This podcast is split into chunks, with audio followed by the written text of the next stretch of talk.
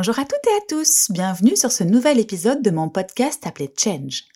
Je suis Hélène Renaud, la cofondatrice de l'agence créative Absolute Agency fondée avec Arnaud Buffet il y a maintenant 18 ans.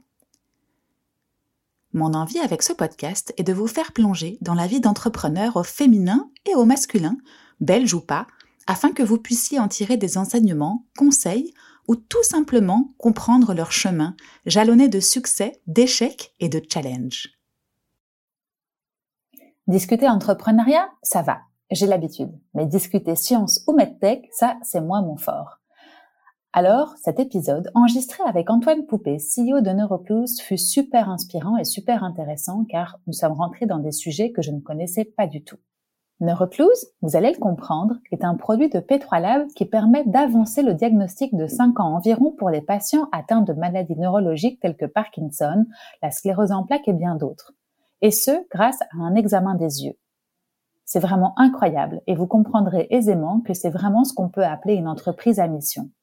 Mais je n'en dis pas plus et laisse place à notre conversation.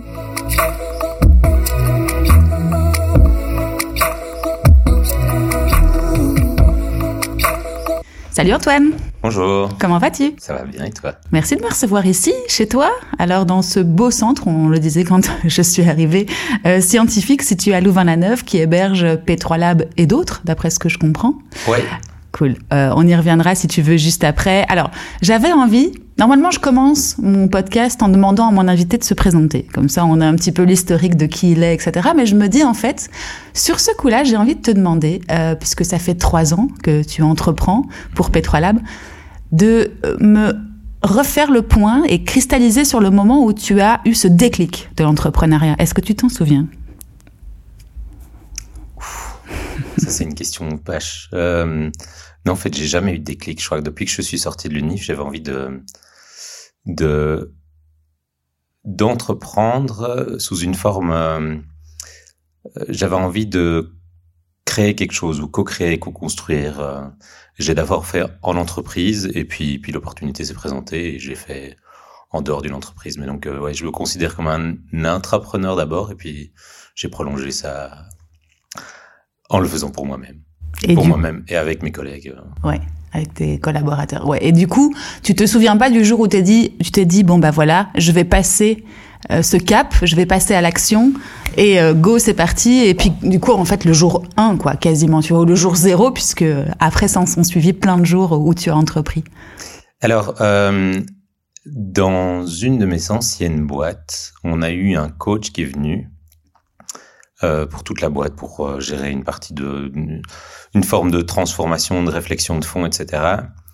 Et, euh, et cette coach a me permis de prendre un peu de recul sur la société dans laquelle j'étais en train de travailler. Je faisais, de la gestion de projet, donc j'étais vraiment dans cette vision d'intrapreneur. En gros, euh, mon rôle, c'était euh, de venir chez un client, de comprendre son besoin et de transformer son besoin dans une usine, euh, dans une ligne de production, dans dans un dans dans un, un projet qui avait du sens et qui permettait de générer de la valeur. Mhm. Donc euh, c'est là où je me considérais déjà comme étant un intrapreneur. Mhm.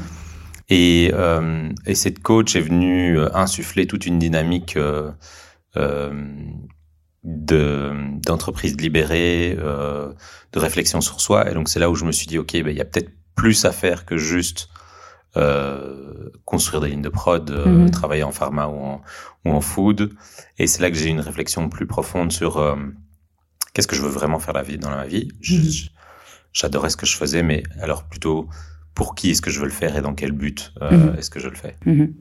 C'est elle qui a insufflé ce petit euh, vent de changement en tout cas dans ta tête et puis après ça des portes se sont ouvertes. Qui a planté la graine et puis après ça, euh, il y a des portes se sont ouvertes. Oui, Euh, il y a une partie de chance et puis il y a une partie où il faut pousser la porte pour. Ouais. De temps en temps, il faut mettre le pied dans la porte pour qu'elle s'ouvre. Ouais. Comme je l'entendais dans le podcast que j'ai écouté de des, de l'écho, Ouais. euh, Yaka, j'ai bien aimé ton ta, ta, petite phrase sur il faut oser en fait. Et puis il faut oser pousser ses portes peut-être pour euh, déclencher pas mal d'autres actions derrière et puis euh, avoir un chemin finalement parce que l'entrepreneuriat ça c'est ça en tout cas pour moi mais tu me diras quelle est ta vision de l'entrepreneuriat. Euh, donc voilà, toi toi ça a été je, je, voulais justement savoir quel avait été le petit déclic du changement et voilà donc là en l'occurrence c'est une personne dans une entreprise et puis s'en sont découlés pas mal de pas mal d'autres opportunités et, voies en tout cas. Oui, tout à fait. Mhm. Bon. Et je pense que cette personne m'a juste permis d'explorer cette voie-là. Et en fait, je me suis amusé là-dedans. Mhm. Et puis, depuis. Mais après, j'ai travaillé chez IBA où j'étais euh, responsable des chefs de projet. Donc, j'ai continué à travailler dans l'industrie. C'est juste que je travaillais dans une industrie qui faisait plus sens pour moi. Mhm. Ok. Quand tu dis que tu as toujours voulu faire ça, en fait, euh, je vais du coup te laisser te présenter en bonne et due forme. Ça faisait euh, combien de temps que tu travaillais, toi, en entreprise? Et puis après, je te laisse te présenter normalement. Alors, euh, je suis sorti de l'UNIF en 2008 et euh, jusqu'à 2020, j'ai travaillé en entreprise, donc euh, une douzaine d'années. J'ai travaillé, euh, j'ai eu plusieurs vies, mais mais le gros tournait autour de soit l'agriculture, soit le médical. Mhm. Ok. Donc ça, c'était tes expériences passées, en tout cas. Et dans tes études, qu'est-ce que tu as, qu'est-ce que as étudié, toi? Alors moi, j'ai fait bio-ingénieur à l'UCL et puis l'ULB. Mhm. Cool. Et euh, par rapport à, à ton, ton aventure d'aujourd'hui, donc P3 Lab, et particulièrement euh, le produit, je pense qu'on peut l'appeler comme ça, un produit ouais. Neurocluse, euh, comment est-ce que tu en es arrivé là? Quel a été le, le, contexte et le point de départ pour te faire entreprendre dans cette voie-là? Est-ce que c'était euh, aussi une continuité de tes expériences passées? Alors, donc, je vais juste faire une correction. C'est aujourd'hui, on est en train de transitionner de nom et donc P3 Lab, on est doucement en train de, de, de, de moins le mettre en avant, plus mettre en avant le nom de Neurocluse et on se présente donc sous, sous le forme de Neurocluse. Okay. Alors, l'histoire, euh, en fait, comment est-ce que je suis arrivé là? C'est, euh, c'est de nouveau, c'est une opportunité. On discutait avec, euh, avec Pierre D, qui est mon cofondateur. On allait manger un burger tous les X ensemble -hmm. pour discuter de tout et de rien. Euh, et on s'est rendu compte qu'on s'entendait assez bien. On discutait en partie d'entrepreneuriat. Moi, j'avais une idée avec euh, avec un autre entrepreneur qui maintenant s'est lancé euh, sur d'autres. Et donc, on, on, essayait de construire quelque chose ensemble avec cet autre entrepreneur. Et puis, de temps en temps, on venait, on venait en discuter avec Pierre mm -hmm. pour avoir un peu son avis. Pierre, lui, travaillait aussi chez IBA. Donc, on était tous les deux, on était collègues. On, on partageait, euh, on partageait nos bureaux et, euh, et on partageait certains projets. Donc, il y avait, mm -hmm. il y avait des activités où on, on collaborait. Euh, et puis un jour, Pierre m'a partagé cette idée folle de développer le stéthoscope du cerveau, donc euh, de développer Neurocluse, un outil qui permet aux neurologues d'identifier les maladies neurologiques euh, en leur fournissant de l'information qui est simple, non invasive. Et donc aujourd'hui, on, on, a développé Neurocluse qui utilise les mouvements oculaires, donc de la même manière que le médecin vous demande de suivre mon doigt, de, mm -hmm. te demande de suivre ton doigt ou te demande de regarder le nez puis le doigt. Mm -hmm. Nous, on va mesurer ces mouvements oculaires pour extraire euh, de l'information qui est relevant pour eux. Donc, en fait, c'est par opportunité, c'est en, en, discutant avec euh, avec des collègues, euh, qui, entre autres Pierre, du coup, mm -hmm. qui lui m'a partagé cette idée. Et puis, il m'a fait rencontrer euh, le troisième fondateur, qui s'appelle euh, Pierre Pouget. c'est tous les deux des pierres. Donc, -hmm. oui, c'est pas facile, tous les jours. du coup, il le, le, le troisième Pierre s'appelle Pierrot, en tout cas, on l'appelle Pierrot en interne. Euh, et Pierre Pouget, lui, des directeurs de recherche euh, CNRS. Euh, il dirige une, une, équipe de recherche au sein de l'Institut du cerveau à Paris. -hmm. et on a bien cliqué, on s'est assis ensemble pendant toute une soirée dans un bar, on a défini un peu à quoi va ressembler l'aventure et, et, on était assez alignés, donc on a démarré, on a démarré comme ça. Donc, donc Comment est-ce que je suis arrivé ici? C'est une opportunité mm -hmm. euh, via via un réseau proche. J'ai l'impression que c'est souvent le cas mm -hmm. dans l'entrepreneuriat. Mm -hmm. Et est-ce que tu peux peut-être, enfin, je sais, tu pourras peut-être parler pour Pierre ou pas, tu me diras. Lui, comment est-ce qu'il avait eu cette idée-là? Parce que j'aime bien l'image de, de, de, stéthoscope du cerveau. Il va falloir que j'arrive à le dire. Par contre, on reviendra vraiment après sur le sur le produit et sur le projet en lui-même pour que tu m'expliques. Alors après, les domaines scientifiques et moi, ça fait deux, mais c'est pas grave. Comme ça, tu vas. on va voir si je comprends tout quand tu quand tu en parles. Euh, comment est-ce que Pierre, il avait, il a eu cette idée? Est-ce que lui était dans ce domaine-là et qu'il a senti qu'il y avait un trou euh, à ce niveau-là, ou est-ce que ce sont des découvertes Enfin, est-ce que tu peux m'en dire plus par rapport à par rapport à ce début de projet, à cette étincelle? Ouais. Euh, mais donc Pierre, il a fait euh, euh, les CAM et puis il a fait mathématiques appliquées à l'UCL euh, et puis il est il est tombé dans les neurosciences. Mhm. Il s'est pris d'amour pour les neurosciences Mhm. Euh, et en particulier euh, l'oculomotricité, donc euh, ce qu'on appelle nous en, ang- en franglais l'eye Mhm. tracking. Mhm. Et donc comment est-ce que notre cerveau contrôle et coordonne les mouvements oculaires? Mhm. Ça l'a amené à aller travailler aux États-Unis et puis à Paris au sein de l'Institut du cerveau. Et puis il est revenu chez IBA, euh, comme il le dit lui-même. Il y a un moment où être chercheur, c'est chouette, mais il faut amener euh, la pitance sur la table. Et donc il a dû se réorienter vers l'industrie. Et ce qu'il a fait pendant 15 ans, lui et l'autre Pierre, Pierrot, qui lui l'a fait pendant une vingtaine d'années, ils ont montré l'utilité des mouvements oculaires Mhm. dans euh, l'évaluation de la santé du cerveau. Mhm. En, en gros, euh, en termes scientifiques, du système nerveux central. Parce que le cerveau est composé d'une Mhm. série d'ensembles de, sous- de, de structures, et donc euh, donc c'est l'ensemble de ces, de ces structures qu'on va regarder. Et donc ils poussaient, ils, arrêtaient pas, et, et ça c'est un, un domaine scientifique qui est extrêmement étudié depuis 1900. non, Le premier papier c'est 1903, et donc ils arrêtaient pas de pousser les limites de la science en essayant de montrer que en fait les mouvements oculaires c'était utile pour détecter des choses de plus en plus éloignées ou de plus en plus euh, fines, Mhm. alors que euh, ils voyaient que les médecins continuaient à faire un simple test de suivre mon doigt, euh, et donc n'étaient pas en mesure d'avoir accès à toute cette information qui aujourd'hui est coincée en recherche. Mhm. Et donc c'est cette frustration de dire ok ben nous moi moi en tant que chercheur je, je sais qu'il y a de la valeur scientifique à apporter à des cliniciens, à des praticiens euh, neurologues ou généralistes. Et, et comment ça se fait que c'est pas accessible, à, ça, ça leur est pas accessible. Et donc c'est cette frustration qui, qui a été le moteur des deux pierres en se disant bon bah il y a, il y a quelque chose à faire, il faut qu'on amène un outil d'oculomotricité dans la pratique du clinicien. Mhm.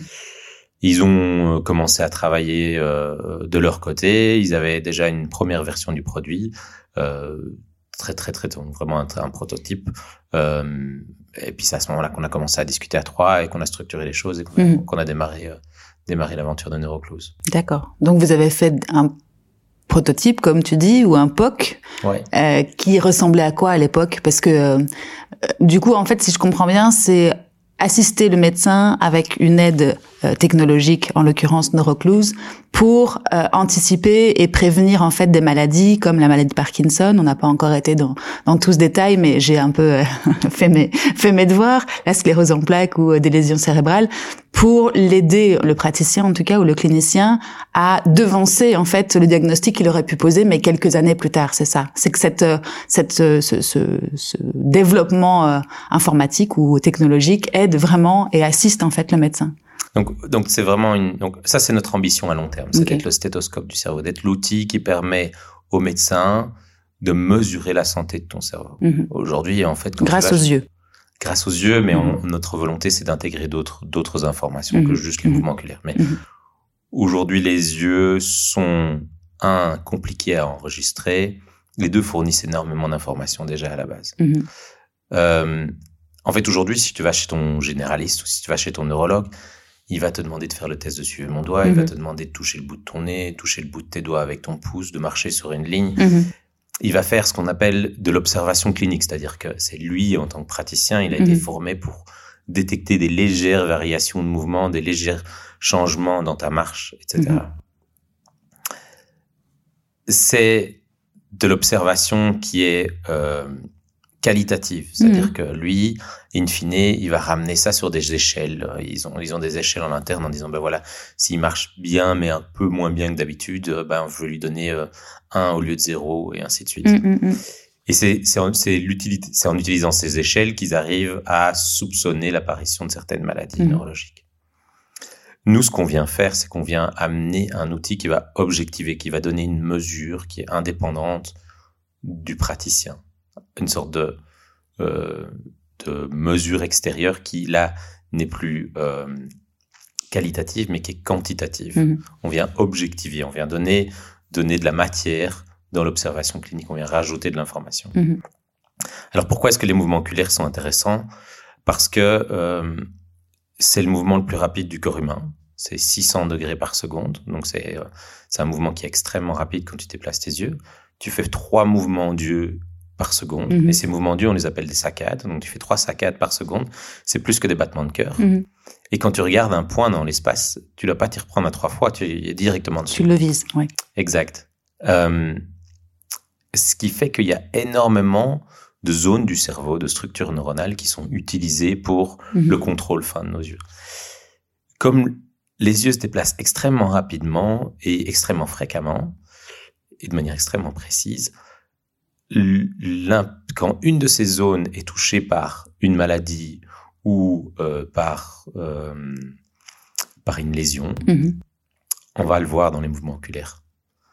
Euh, et et c'est là où est l'intérêt des mouvements oculaires, c'est que ça, ça donne une mesure objective, standardisée. Donc, c'est-à-dire que si je le fais sur toi ici ou dans 10 ans, ben en fait, je vais pouvoir comparer les Mhm. résultats au cours du temps. Mhm. Euh, donc, ça donne une mesure objective, c'est-à-dire que c'est la machine qui va mesurer sur base de tes mouvements oculaires. Euh, et ça va permettre du coup de euh, mieux diagnostiquer les personnes. Mhm. Alors, dans un premier temps, nous, ce qu'on fait, c'est un outil de mesure. On mesure les mouvements oculaires. Et du coup, on permet aux praticiens d'avoir accès à ces me- mesures. Un peu comme un, comme un thermomètre. On- Mhm. On donne une mesure et le praticien sait, au-dessus de 37,5, bah, en fait, tu as de la température, il est temps de chercher, est-ce que Mhm. c'est la grippe Il l'interprète c'est- après. Ouais, Mhm. exact. Mhm. Nous, notre premier outil, c'est ça qu'il va faire. Il va Mhm. extraire ces paramètres, extraire cette information, permettre au praticien de le comparer à une référence, qui est une référence connue, extraite de la littérature scientifique. Et puis, du coup, l'aider dans, sur base de littérature scientifique de nouveau, à interpréter ces résultats. Mhm. Dans un deuxième temps, et donc, donc, pardon, ce premier produit, il vise surtout les neurologues. En gros, c'est eux qui aujourd'hui posent le diagnostic. Ce diagnostic, comme je viens de l'expliquer, il est très clinique, donc il est très basé sur l'observation du clinicien. Il est très peu, euh, ils ils ont très peu d'outils pour mesurer. Mhm. Euh, En fait, ils ont besoin. Souvent, ce qui se passe, c'est que le patient entre, ils font l'examen clinique et Mhm. puis ils demandent de faire un examen complémentaire comme une ponction lombaire ou un IRM ou un DAT scan, qui est une sorte de PET scan. Mais donc des examens complémentaires qui sont assez conséquents et, et qui sont lourds pour le patient, qui prennent du temps sur le, le parcours du patient et puis qui sont à charge de la sécurité sociale, donc qui sont Mhm. assez conséquents au niveau, au niveau du coût. Notre ambition, c'est d'aider le neurologue aujourd'hui en lui fournissant de l'information euh, quantitative, de l'aider dans son diagnostic et d'éviter ces examens complémentaires, d'éviter cette boucle supplémentaire où le patient doit aller faire un IRM, un DAT scan, une ponction lombaire pendant plusieurs mois et puis revenir pour enfin avoir cette phase de diagnostic. Parce que ça pourrait se faire dans son cabinet le jour même où il rentre, il fait ses tests, ses tests Exact. un peu plus physiques ou externes, et puis ensuite il passe un test que j'appelle interne vulgairement. Après, tu me diras si. Donc du coup, c'est vraiment pallier et raccourcir le temps Exact. du de pose diagnostic. Et donc ça c'est notre ça c'est notre ambition à court terme, c'est donc vraiment d'aider le neurologue dans son diagnostic, dans Mhm. son diagnostic de Parkinson d'abord, Mhm. et puis après d'étendre ça sur d'autres indications neurologiques comme Alzheimer, la sclérose en plaques, euh, les lésions, euh, Mhm. tout ce qui est commotion, etc. Mhm. Il y a- et, et aujourd'hui, la, beau- la beauté des mouvements oculaires, c'est que ça a été extrêmement bien étudié. Donc le premier papier c'est 1903. Ça fait 120 ans Mm. qu'il y a des chercheurs qui essaient de comprendre comment notre cerveau contrôle et coordonne les yeux, qu'ils ont montré que les paramètres de ces mouvements oculaires sont intéressants euh, pour détecter des maladies neurologiques. Ces maladies neurologiques qui aujourd'hui affectent à peu près 3% de la, popula- la population. Donc quand je parle Mm. de PSP, de, de, pardon, de Parkinson, d'Alzheimer, de commotion, etc., Mhm. 3% de la population. sont affectés par des maladies qui peuvent être détectées en, en utilisant l'oculomotricité. Mhm.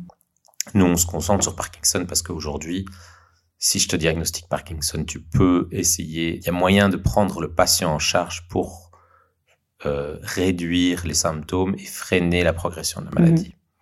Et donc, il y a, il y a moyen, il y a, il y a un levier derrière. Tu fais pas que du diagnostic, ça permet en fait d'améliorer la qualité de vie du patient. Mhm. Et c'est ça qu'on vous cherche à apporter. Parce que tu prends le diagnostic plus tôt aussi, Ouais. grâce grâce à Neurocluse, Exact. si je comprends.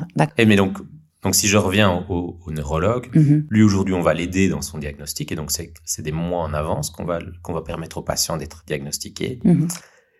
Mais dans un deuxième temps, on voudrait bien avoir un outil qui soit chez le généraliste, qui soit plus simple que la Mhm. version qu'on a aujourd'hui, et chez le généraliste qui fasse passer de la même manière que, que tous les cinq ans, ou, non, pardon, que tous les ans, à partir de 50 ans, une personne vient faire un check-up, que le généraliste fasse faire des, des mouvements oculaires. Passe sur neurocluse, identifie, ben, en gros, lève un drapeau rouge en disant il y a quelque chose, il y a peut-être quelque chose, il faut, il est temps d'envoyer chez le, chez le neurologue. Et du coup, là, on passe dans, dans un outil de, euh, de screening, de, prévention. de prévention, Mhm. d'identification précoce de maladies neurologiques. Mhm. Et donc ça, c'est vraiment notre ambition à long terme, c'est de Mhm. devenir ce stéthoscope du cerveau.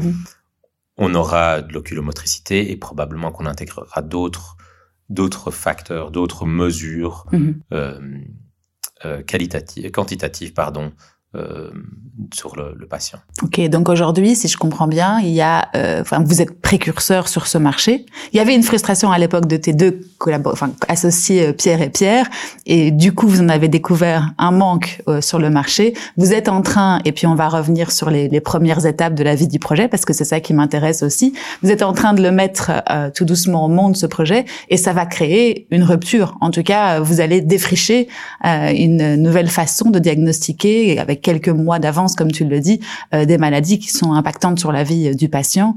Euh, et il y a un super enjeu bah, sociétal, il y a une belle mission derrière tout ça. Donc je suppose que vous, vous devez être hyper motivé par euh, par cette belle mission et que ça vous porte parce qu'aujourd'hui, où est-ce qu'on en est? Donc ça fait trois ans que Neurocluse ou P3 Lab est né. C'est déjà euh, prêt à être mis sur le marché ou est-ce que vous avez encore des, des challenges à venir? Alors, euh,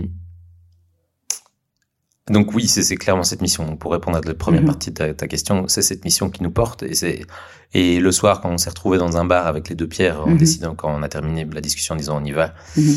ben, en fait, on a défini un peu les raisons pour lesquelles on se lançait. Et, euh, et la raison principale, c'est qu'on veut avoir un impact sociétal. On veut rendre à la société ce qu'elle a investi en nous. Euh, mes, deux, les- mes deux cofondateurs, les deux pierres, euh, typiquement, ils ont fait de la recherche pendant 15 et 20 ans. Donc, en fait, euh, c'est... euh, un aboutissement pour eux, je suppose aussi, D'a- d'avoir euh, conceptualisé et mis, mis à- enfin, on va pas répondre à leur place encore une fois, hein, mais déceler ce besoin pour pouvoir maintenant euh, bah, y répondre euh, grâce à une euh, à, votre projet entrepreneurial. Alors, je je suis pas sûr qu'ils utiliseraient le mot aboutissement parce que Mhm. c'est des c'est des chercheurs et ce qui les ce qui les euh, ce qui les Caractérise. drive vraiment, c'est la question scientifique. En fait, ce qui euh, ce qui les amuse énormément, Mhm. c'est quand quelqu'un lui dit euh, je sais pas ou je comprends pas ou ça c'est ça c'est pour Mhm. eux c'est un aboutissement, c'est arriver à donner une réponse. D'accord. Par contre, c'est c'est la fin d'une frustration. Mhm. C'est c'est arriver à à transférer de la connaissance scientifique de recherche vers de la clinique. Et donc, en fait, et c'est là où je parle de rendre à la société ce qu'elle a investi en eux. c'est- Eux, ils ont passé 15 et 20 ans à montrer que ça avait de la valeur. Maintenant, ils vont pouvoir rendre à cette société, à la société qui a investi, parce que, en gros, c'est de l'argent public Mhm. qui a financé cette recherche, rendre à la société en disant, bah, Concrétiser. voilà, concrétiser en disant bah, toute cette recherche, euh, tout cet argent que vous avez investi dans, dans mes recherches, bah voilà, je vais pouvoir Mhm. pouvoir l'intégrer dans le parcours de soins d'un patient euh, Mhm. Et avoir de l'impact. et du coup avoir de l'impact euh, exact. Cool. Ta deuxième partie de la question, j'ai oublié maintenant. Euh, alors attends, moi aussi du coup, euh, c'est pas grave. On va revenir plutôt, on va continuer dans la ligne temporelle comme ça, ça sera plus simple pour tout le monde. Euh, donc du coup, vous vous vous vous réunissez, vous avez cette idée, ce contexte était le vôtre et on vient de l'expliquer. Quelles ont été les premières étapes? Comment est-ce que vous vous êtes dit bon bah voilà, maintenant on sait qu'il y a un manque, on va, on a une idée. Comment est-ce que vous l'avez concrétisé Les premières étapes de la vie de votre projet? Ok. Euh, mais donc, et, et ça répondra à la deuxième partie de la question. Tu l'as retrouvé C'était euh, où est-ce qu'on en est aujourd'hui? Donc, euh, euh, bah donc la première étape, ça a été de se mettre d'accord. Euh, et Personne n'avait entrepris avant. Tout- personne n'avait entrepris. Ouais, Mhm. pas- personne n'a été un, un entrepreneur euh, en, en extérieur. Alors, euh, Mhm.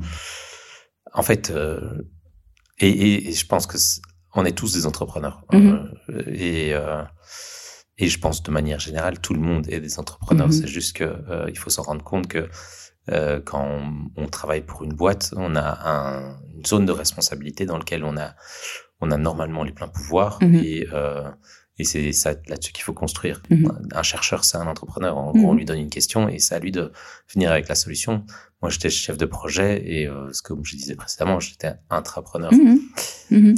Bah, après, entre l'intrapreneur et l'entrepreneur, bah, il faut, forcément, il faut se, se, se monopoliser, enfin, se, se, se, prendre en main pour justement faire aboutir ton projet. Et c'est un chemin ponctué de plein de, de challenges, plein de choses, euh, ne serait-ce que ou, créer une société, euh, faire les étapes les unes après les autres. Et c'est vrai qu'en fait, on les découvre les unes après les autres, et heureusement, parce qu'on n'a pas le plan de route tout fait. Mais il faut quand même oser, comme on le disait tout à l'heure, et se prendre en main pour se dire, bon, bah, ma vie va changer quand même. J'aurai plus ce cadre de l'entreprise qui ou ces process d'entreprise, je vais devoir les créer, je vais devoir les mettre en place et puis en même temps construire mon projet et en même temps le faire connaître et puis en même temps plein de choses. Et, finalement tant mieux qu'on pense pas à tout au tout début je pense. Mais vous vous vous êtes pas dit oh là là on va se retrouver en face d'une montagne. Euh, comment comment vous l'avez décomposé cette petite montagne? Donc euh, alors euh, ce que je dis toujours c'est que pour être entrepreneur il faut être naïf. Mm-hmm. En gros, euh, il faut pas se rendre compte. Euh, c'est mieux. ouais, c'est mieux. En fait, c'est mieux parce que si on avait su maintenant, s'il y a trois ans, on avait su la montagne qu'on a, ou les montagnes, ou les, mhm. euh, bref, tout ce qu'on aurait dû traverser, je suis pas sûr qu'on se serait lancé. Mhm. Donc, il faut être naïf pour être entrepreneur. Mhm. Et donc, ce que je disais, c'est que tout le monde est entrepreneur. Par contre, ce qui, ce qu'il faut être, il faut avoir le goût du risque. Il faut avoir, il faut avoir, il faut se dire, ok, ben, je saute dans l'eau. Je sais pas trop ce qui va se passer mais euh, mais j'y vais.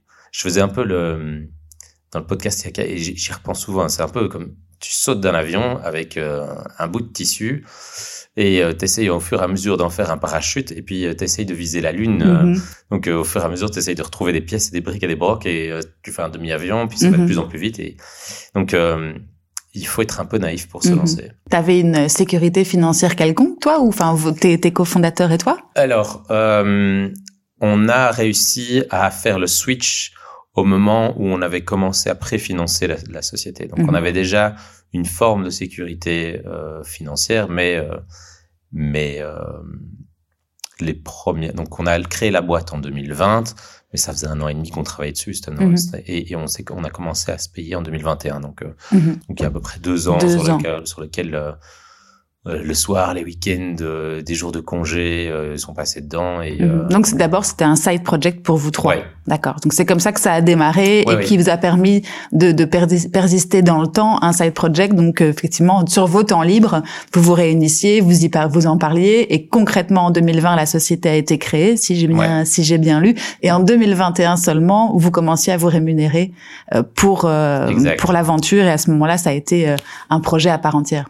Exact. Moi, j'ai quitté IBA, qui était mon employeur à ce moment-là, en février 2021, 100%. Mhm. Euh, mais donc oui, en gros, donc moi je rencontre Pierre chez IBA, il me fait rencontrer l'autre Pierre, mhm. Pierrot. Mhm. On s'assied ensemble à Paris un soir, on discute, on s'aligne sur nos valeurs, on s'aligne sur, en gros, pourquoi est-ce qu'on veut entreprendre, quels, quels, sont nos drivers, pourquoi est-ce qu'on se lève le matin et qu'on a envie de travailler pour Neurocluse. Euh, c'est intéressant le mot valeur. Euh, parce que je trouve que c'est vrai que je te je te coupe hein, excuse-moi. Que euh, en tant que bah, tu connaissais ton premier Pierre mais pas le deuxième euh, bien si, si j'ai bien compris. Et c'est vrai que bah, une association c'est quand même impactant dans, dans, dans une vie en tout cas dans un une, un début d'aventure professionnelle. Qu'est-ce que qu'est-ce que vous vous êtes aligné sur les valeurs? Je trouvais ça intéressant. Ça veut dire que vous avez d'abord compris comment vous fonctionniez vous intrinsèquement chacun de votre côté pour voir si l'association pouvait bien se passer. Et est-ce que tu as eu as eu des, des, des, idées de solutions ou en tout cas des enfin comment est-ce que tu t'es dit ça ça peut marcher? Euh, alors j'avais reçu d'un ami un bouquin dont j'ai oublié le nom euh, qui s'appelait genre comment bien entreprendre comment bien s'associer un mhm. truc comme ça euh, qui posait un peu un cadre en disant bah mhm. voilà pour s'associer il faut il faut se poser les bonnes questions et la première chose c'est il faut s'aligner sur les valeurs. C'est ce qu'on dit souvent, c'est s'associer, c'est se marier. Mm-hmm. Et donc, pratiquement, comment est-ce qu'on a fait ça? Ben, on, avait préparé une série de questions qu'on s'est posées à chacun et on s'est assuré qu'on avait la même réponse pour les questions. Euh. Mm-hmm. Euh, et puis, sur base de ça, on a essayé d'affiner, en, gros, euh, on, a, vraiment été jusqu'aux valeurs en disant, OK, mm-hmm. ben voilà, quelles sont les choses qu'on aimerait bien mettre en avant et qui, qui sont les, nos guides dans, dans cette aventure. Dans cette mission. Et donc aujourd'hui, c'est cinq valeurs. On a euh, la confiance, on a euh, le pragmatisme, Mhm. la qualité, euh, care, Mhm. euh, donc tout ce qui est respect. Mhm. Et maintenant que je les ai dit dans le mauvais ordre, j'ai oublié le quatrième. Ouais, t'inquiète. Je vais retomber dessus. Donc il y avait un match d'abord humain et puis ensuite de valeurs intrinsèques à, à, à vous et au sens que vous vouliez donner à cette mission. Et est-ce que vous aviez déjà vu aussi le, le, le match ou en tout cas le, le mix des compétences entre vous trois qui pouvait aussi faire que cette aventure serait euh, un succès ou en tout cas que le démarrage serait bon? Alors, je pense que Pierre a commencé à me parler de son aventure parce qu'on avait déjà travaillé ensemble et qu'il se rendait bien compte Il que, les connaissait. que ouais, on se connaissait déjà un peu. Mhm. Alors, moi, je savais qu'il était extrêmement fort sur la partie technique. Lui, il savait que je pouvais me débrouiller sur la partie gestion. Mhm. Euh, et puis Pierrot, moi, j'avais pas travaillé avec lui, mais Pierre me disait qu'il était très fort sur la partie clinique. Donc, Mhm. euh, donc ça faisait, ça faisait déjà un- un- une bonne complémentarité. Mais il y avait encore des trous dans la raquette et en fait très très vite euh, on, on a complété l'équipe par euh, Jean-Baptiste qui s'occupe toute la partie marché et Frédéric qui s'occupe toute la partie régulatoire. Mhm. Euh, et donc ça, ça a un peu été l'équipe de base euh, de Neurocluse, Mhm. euh, qui est toujours là d'ailleurs. Jean-Baptiste et Fred sont toujours là Mhm. avec nous aussi. Mhm. Ok, cool. Donc du coup, alors je te refais, comme je comme je digresse, il faut revenir au point de départ. On en était aux premières étapes du projet, au fait qu'effectivement, il faut être naïf, il faut pas voir la montagne, mais il faut la, la, la morceler en plein de petits blocs pour avancer et pas se faire peur euh, pour rien.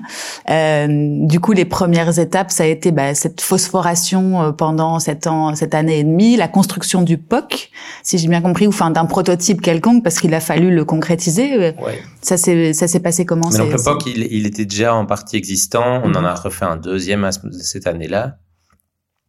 Euh, le gros du travail a été de faire une due deal. En gros, on a euh, on a écrit l'histoire de, de la société. Mhm. Euh, c'est un document qui s'appelle le storyline. Et donc on a écrit, on a couché sur papier. Donc on s'est aligné sur nos valeurs. Mhm. On s'est aligné- ça c'est la première chose. On fait dans un bar pendant une soirée. On a vraiment dit ok, ben, pourquoi est-ce qu'on a envie de se lancer? Mhm. Et puis, euh, le lendemain, et puis pendant plusieurs mois, on a écrit ce storyline. Et dans le storyline, ça va reprendre toute la science. Mhm. En gros, euh, pourquoi est-ce que les mouvements, tout ce que je t'ai expliqué juste avant, pourquoi est-ce que les mouvements oculaires, c'est intéressant, Mhm. mais avec les articles scientifiques qui, qui expliquent pourquoi est-ce que c'est intéressant, donc vraiment la référence. On a un peu euh, donné les grandes lignes de toute la techno, à quoi ça va ressembler la techno, à quoi va ressembler Neurocluse. Donc on a fait un peu une roadmap. On a euh, fait une analyse euh, compétitive. Est-ce qu'on est les seuls? Euh, Oui, non. Euh, on pensait que oui, mais en fait non. Euh, ça aussi On y un, grand takeaway, c'est qu'en fait euh, les bonnes idées, elles viennent. euh, Mhm. c'est jamais une seule personne qui l'a. Et, et c'est une bonne chose, hein, Mhm. parce qu'on doit ouvrir un marché, donc c'est Mhm. bien d'avoir des compétiteurs. On a fait une analyse compétitive, on a fait une analyse de marché, on a défini un peu notre stratégie commerciale. Et puis on a euh, défini euh, à quoi va ressembler la, la boîte, euh, euh, les, grands, les grandes vertus euh, ou les grands principes de management, Mhm. euh, nos valeurs et, comment est-ce que donc on a écrit ce document qui, et qui faisait à ce moment-là 150 pages. Donc c'était un travail assez conséquent, ça nous a permis de bien nous aligner, ça nous a permis du coup de l'utiliser pour faire la première levée de fonds, parce qu'on savait qu'on avait besoin de fonds pour démarrer.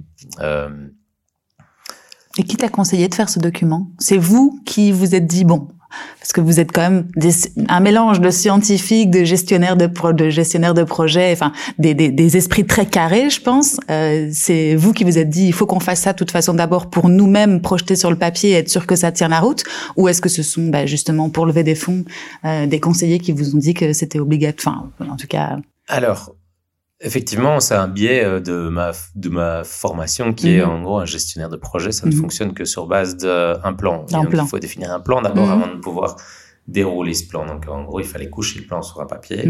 Mais tout le monde ne fait pas ça. Hein. Oui, bah, j'imagine il y en a qui vont plus en gut, euh, gut feel et, et ça marche tout aussi bien. C'est, c'est effectivement plus l'esprit scientifique, se dire ok ben on va dérouler un peu, on va définir un plan et puis on va on va essayer de s'y tenir. Ou en tout cas, ça nous donne une, une, une Mhm. guideline. Sur, à côté de ce plan-là, on a défini un business plan. Mhm. Euh, du coup, on a défini une, un, un- et, et le business plan il est toujours là. On Mhm. a la V6, on- donc il y a des choses qu'on adapte, qu'on Mhm. ajoute, mais, mais le, le fichier de base c'est toujours le même, le storyline, le fichier Pareil. de base c'est toujours Oui, le c'est même. ça. J'allais te demander s'il y avait eu des déviations ou pas, mais c'est une autre histoire. Il n'y a, il y a pas eu de déviation. On vient aujourd'hui, on, on est en levée de fonds, on vient de rééditer ce storyline, il fait 330 pages. En fait, on vient rajouter. Tu l'alimentes, quoi. On alimente, on corrige ce qui est plus d'actualité, etc. Et même chose, le business plan, on est à la V6.3 ou un truc comme ça. Donc, mm-hmm. c'est toujours les mêmes hypothèses. Il y a des hypothèses qui n'ont pas bougé depuis le mm-hmm. début. Euh, il y a d'autres qui ont évolué euh, sur base d'un input du marché. Mais donc, donc, en fait, tout ce qu'on a fait, c'est, ouais, cette idéation, cette incubation, on a fait euh, pendant un an, un an et demi. Euh, et puis on avait rendez-vous chez le notaire, je crois que c'était genre le 25 mars 2020. Euh, tout a été fermé le 15 mars 2020. Il y a eu ça en Et donc là, on a, on a mis un couvercle sur la casserole euh, Neurocluse pendant quelques mois, le temps que on s'est donc on a tous des jeunes enfants à la maison, mhm. donc on s'est tous retrouvés bien débordés à la maison. Euh, et on a pu rouvrir rouvrir le dossier en juin, juillet. Donc là, vraiment mort de chez mort, on n'a plus mhm. rien pu faire. Euh, et rouvrir en juillet, on a créé la structure. Et puis, juin, juillet, août, c'était encore un peu le Covid. Et en mhm. septembre, on a pu recommencer un peu euh, mhm. les activités. Et la première activité, en fait, c'était d'aller chercher des fonds pour financer le développement. Et là, plus d'un proof of concept, euh, quelque chose fait dans un garage, mais on devait aller chercher des fournisseurs qui, ou des, des, euh, des partenaires qui allaient pouvoir développer toute la partie électronique du dispositif. Et mhm. donc là, on avait besoin de financement. Donc mhm. on a on a commencé à lever des fonds à ce moment-là. Mais peut-être que, enfin, sûrement même que tout ce que vous aviez créé, cette storyline, ces business plans, etc., qu'on prépare peut-être un peu à la bourre quand on sait qu'on va lever des fonds et qu'ils nous prennent un, temps de dingue parce qu'il faut se défocuser du business et créer ça. Peut-être que vous, cette préparation très en amont par rapport à d'autres, hein, encore une fois, il n'y a pas de jugement, euh, vous a aussi aidé à, à, à avoir des fonds et, et à, à, dérouler après le plan euh, de manière plus. Je suis 100% convaincu de ça. Mhm. Alors en fait, effectivement, c'était plus facile en face d'un investisseur de dire bah voilà le plan. Mhm. plutôt que de devoir l'expliquer pendant des heures et des heures et des mhm. heures. Et à refaire ton pitch. Être peut-être mauvais au début et puis au dixième que tu vois commencer à roder ton discours, là vous y étiez, vous étiez prêt dès, le premier, vous en avez vu beaucoup Oui, alors... Euh... oui, mais après on n'est jamais prêt à 100%. On n'est jamais prêt, oui, parce que le message euh, qu'on donnait il y a deux ans et le message que je, je te donnais juste avant, c'est pas du tout c'est pas du tout le même. C'est-à-dire qu'on a, on a, on a appris à affiner le message, on a appris à être plus percutant, on a appris à directement mettre en avant la valeur et pas la technologie. Mhm, mhm.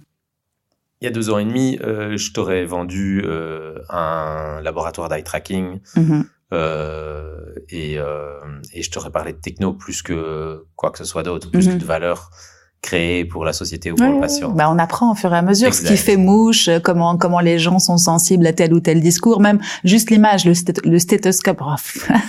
c'est pas facile à dire hein, pour toi. le stéthoscope du cerveau, bah directement tu comprends. En fait, ça, ça met, c'est une métaphore quoi. Et je suis sûre que tu l'as affiné aussi au fur et à mesure. C'est des apprentissages que peut-être on peut donner ici euh, par rapport au par rapport au lever de fonds, c'est d'en faire quelques-unes peut-être pour se tester, de d'affiner le discours. Et puis le slide deck que j'avais au tout début début, euh, mm. même chose, je crois que je suis à la V7 ou V6, je crois. Euh, bah, c'est plus tout le même. On a, on, ça vraiment, on a vachement évolué. On a changé deux fois de design depuis. Euh, mais donc, le fait d'écrire ce storyline, ça permet au moins d'être cohérent dans son discours, permet de fournir de l'information euh, en levée de fonds. Et puis derrière, nous, on a été financé par la, par la région Wallonne, par la mhm. DGO6. Ça a permis de monter ce dossier à la DGO6 de manière beaucoup plus simple. C'est-à-dire mhm. que, en fait, en fait, toute cette phase d'idéation permet qu'au moment où tu te dis j'y vais, ça aille plus vite. Mhm. Parce que tu t'es déjà posé toutes ces questions-là, euh, tu as déjà toute l'information qui est couchée sur papier, donc quand quelqu'un te pose la, la question, tu l'as pas passé 1, 2, 3, 2, 3, quelques jours ou quelques semaines à, à, à définir. À revenir vers eux, ouais, c'est ça. Tu vous êtes fait, euh, je, te, je te coupe encore une fois, mais vous êtes fait aider parce que je connais pas bien du, enfin la medtech en l'occurrence dans laquelle vous êtes ou les projets scientifiques au sens large, je les connais pas, je sais pas comment ça se passe. Je suppose qu'il y a des fonds publics et privés. Euh, comment est-ce qu'on se fait accompagner juste dans les débuts de d'une aventure comme ça? On, on a des, des conseils. Euh, tu peux définir des conseils toi aujourd'hui ou en tout cas des conseillers qu'on peut vers lesquels on peut se tourner? Alors, euh, on a eu beaucoup de chance euh, d'être très proche de IBA et d'être très proche de beaucoup de personnes au sein d'IBA. On a mhm. Pierre et moi pour travailler plusieurs années chez IBA. C'est le network dont tu parlais aussi tout à l'heure, je suppose, d'être dans un, un écosystème qui permet aussi de, monter euh, tout doucement en puissance. Mhm. Et donc, souvent, quand on avait une question, en fait, on allait voir l'expert chez IBA qui nous donnait la réponse. Mhm on a euh, chez IBA et en dehors d'IBA très rapidement identifié des personnes qui pouvaient nous donner des réponses, soit au niveau euh, commercial, marketing, soit plutôt au niveau produit, Mhm. soit plutôt au niveau levée de fonds. Et donc, on s'est créé un peu cet écosystème d'experts, de d'advisors autour de nous Mhm. très, très, très rapidement. On, on croit très, très fort dans l'intelligence collective euh, et c'est ce qu'on applique dans la boîte et avec nos, nos, nos conseillers, nos investisseurs, etc. Euh, mais donc très vite, on s'est entouré. Alors, il existe sur le marché euh, des, euh, des accélérateurs, des incubateurs. Il y a pas mal de structures qui Mhm. existent. Pour les projets scientifiques comme cela, Pour les particulièrement. projets scientifiques comme cela, pour la medtech, il y en a quelques-uns.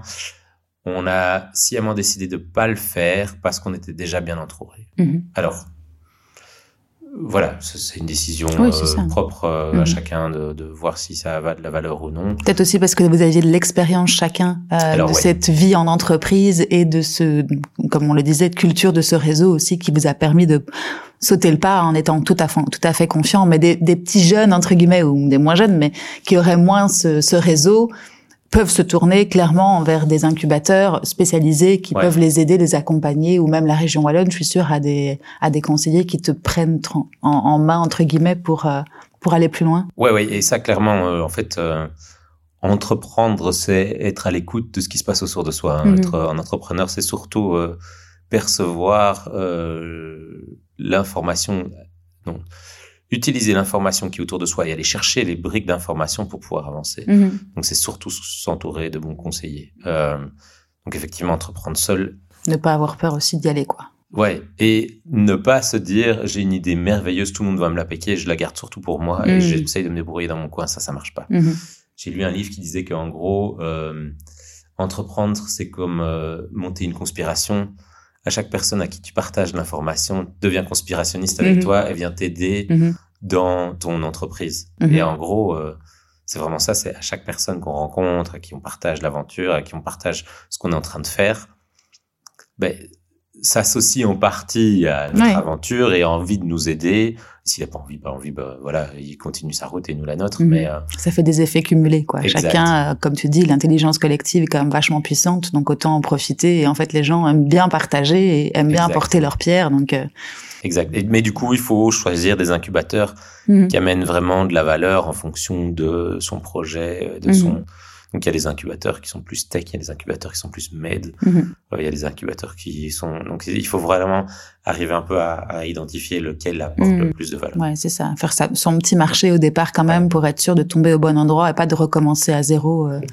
Ben, D'être entouré des bons, Ouais. des bons experts. Aujourd'hui, on a accès. euh, donc bah, là, ça fait deux, trois ans et demi plus tard. Aujourd'hui, on a été sélectionné par l'accélérateur de Medtronic. Mhm. Medtronic, c'est le plus grand, le plus gros, euh, la plus grosse société medtech au monde. Ils font 100 000 personnes. Mhm. C'est les inventeurs du pacemaker euh, portable. Mhm.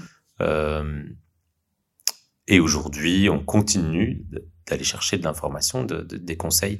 Mais là, on a directement des conseillers de Mhm. Medtronic. Et donc, on, on a, on voit vraiment l'évolution dans l'information qu'on arrive à, à obtenir autour de nous. En- et, et typiquement, en arrivant chez eux, c'est que La bibliothèque s'ouvre encore plus, quoi. encore plus. Elle ouais. est géniale. Exact. Mhm. Mais pour arriver là, il faut montrer euh, bah, qu'on arrive à monter une boîte, qu'on arrive à lever de l'argent, qu'on Mhm. arrive à se débrouiller dans le secteur médical, Mhm. qu'on arrive à comprendre un peu les contraintes. Et puis, et puis, en fait, tu peux interagir avec ce type de personnes-là qu'une fois que tu as un peu de background et, et de, et, de, et de chemin fait. euh.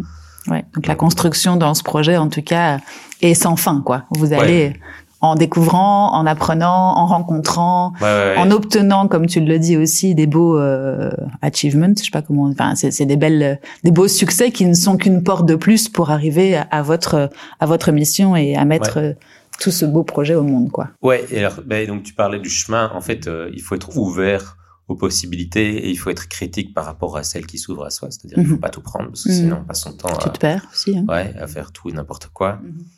Euh, C'est pas facile ça, en même temps, d'être critique, parce que bon, je suppose qu'au début tu te dis, euh, je prends tout, et puis, euh, mais comme tu dis, après, on peut se perdre et perdre son temps, particulièrement ou se défocuser. Comment est-ce que tu arrives à, enfin, comment est-ce que tu fais, comment vous faites le choix?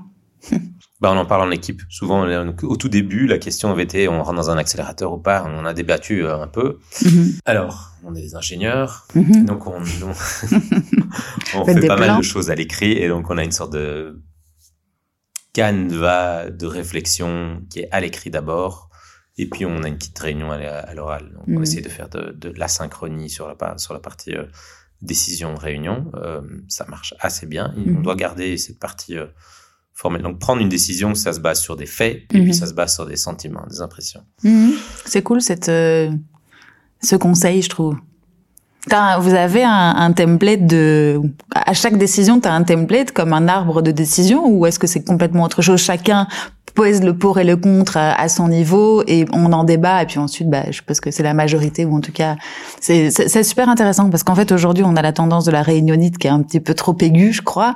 Et finalement au bout d'une réunion enfin sans préparer une réunion ou une prise de décision tu peux prendre la mauvaise quoi. Exact. donc, euh, donc, euh, Bon, on venait de l'industrie, donc euh, réunionite aiguë, on, on l'a bien vécu. euh, il y a d'autres boîtes qui euh, essayent de mettre ça en place, euh, donc comme Alan euh, qui essaye de faire tout en asynchrone.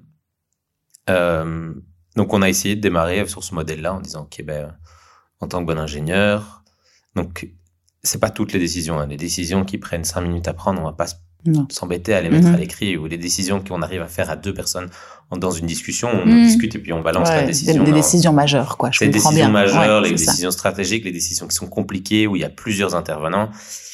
On a un, framework où en mhm. gros on définit, euh, on définit au début qui est consulté, qui prend la décision, donc qui, qui est responsable de la décision et qui drive le processus. Parce que de temps en temps, la personne qui prend la décision n'est pas spécialement la personne qui va driver la collecte d'informations, etc et faire les recommandations. Et puis, euh, puis c'est comme une réunion classique, hein, en mhm. fait, sauf que c'est sur le papier. Donc, tu as tout le, tout le background information, euh, tout ce mhm. qui, euh, tout ce qui permet de prendre la meilleure décision des options et des discussions du pour et contre de chaque option et puis une recommandation de la personne qui a fait le document. Et puis chacun en dessous commente en disant bah voilà voilà mon input de mon côté, euh, voilà ce que ça va comment ça, ça va m'impacter moi ou, mm. Mais donc très rapidement on a on a mis ce type d'outils en place. Alors ce qu'on s'est rendu compte c'est qu'en fait on n'arrivait pas à prendre une décision que à l'écrit parce qu'en fait il faut qu'il y ait une partie de gut feel ou en gros ça tu sais pas le Et de débat aussi je suppose. De débat euh, entre entre humains non? Alors, l'avantage de ce genre de, de, de processus-là, c'est que ne sont à débattre plus que mm-hmm. des impressions, en fait, plus que du code fil. Mm-hmm. Parce que tous les faits, tout ce qui est, euh, tout ce qui est objectif et objectivable, rationalisé sur, un, rationalisé papier, sur un papier. Donc, tu vas pas pouvoir dire euh, c'est pas correct. Si c'est correct, parce que c'est un, mm. c'est de l'information qui vient de X ou Y ou qui a été partagée. Donc, donc ça, c'est vraiment important. Mais de temps en temps, tu as deux, deux, deux choix qui sont égaux ou mhm. quasi égaux. Et à un moment, on doit s'asseoir autour de la table en disant, bah voilà, voilà ce que je, ce que je pense. Mhm. Et, et c'est cette partie-là. Je pense que ça, c'est difficile à coucher sur un papier. Donc, on, souvent, on, clôture par une décision, une discussion, euh, une réunion, mais qui dure d'habitude, du coup, un quart d'heure, 20 minutes, parce qu'en fait, euh, mhm. ça va très vite. On, y, on sait quels sont les points d'accroche. Euh, et du coup, on se concentre juste sur ces deux, trois points-là. Et puis, à la fin de la réunion, c'est la personne qui doit décider de prendre la décision. Mais donc très rapidement, on a mis ce, ce, ce cadre-là en place euh, pour choisir est-ce qu'on va avec un incubateur ou non. Mhm. Euh, et, les quelques prises de décision qu'on a dû avoir au début, bah, c'est comme ça qu'on les a gérées en essayant. Ça prend un peu plus de temps, mhm. mais au moins euh, tu es plus en paix. Mhm. Et on revient, c'est-à-dire que les incubateurs, on en a plusieurs qui nous ont déjà contactés. Et à chaque fois, on revient en disant bah voilà, on a pris une décision. On s'y tient quoi. Et on, s'y tient. Alors il faut pas être euh, euh, extrême, il faut pas être euh, obtus ou euh, obtus ou, ou et et, et euh, temps on va vérifier que en fait c'est toujours applicable. Mhm. ou Est-ce que les conditions qui ont permis de prendre cette décision-là ont changé Alors on peut revoir cette décision-là, mhm. mais mais voilà. Alors des donc des des mômes asynchrones, comme on les appelle en interne, il y en a peut-être un par semaine, deux maximum par semaine. Mhm. Donc c'est pas un truc qui qui qui est euh, hyper récurrent. Chez Alan, je pense par exemple qu'il y en a des milliers. Mhm. C'est beaucoup plus intégré dans la pratique. Euh, on a encore une toute petite boîte, il y a encore pas, il y a encore des choses qui se font, euh, qui se font de manière organique. De manière organique, exact. Je vais juste te faire faire un petit point aussi là-dessus, puis après on reprendra le cours de notre discussion. Vous avez justement fait des études aussi sur, avant de lancer plutôt le côté euh, euh, entreprise en termes de management, en termes d'organisation de process, vous avez fait des benchmarks d'entreprises que, comme tu me cites Alan par exemple, que vous admiriez ou en tout cas qui vous semblaient être des modèles intéressants pour pas justement se laisser euh, euh dépasser par le côté organique d'un projet comme le vôtre qui se lançait?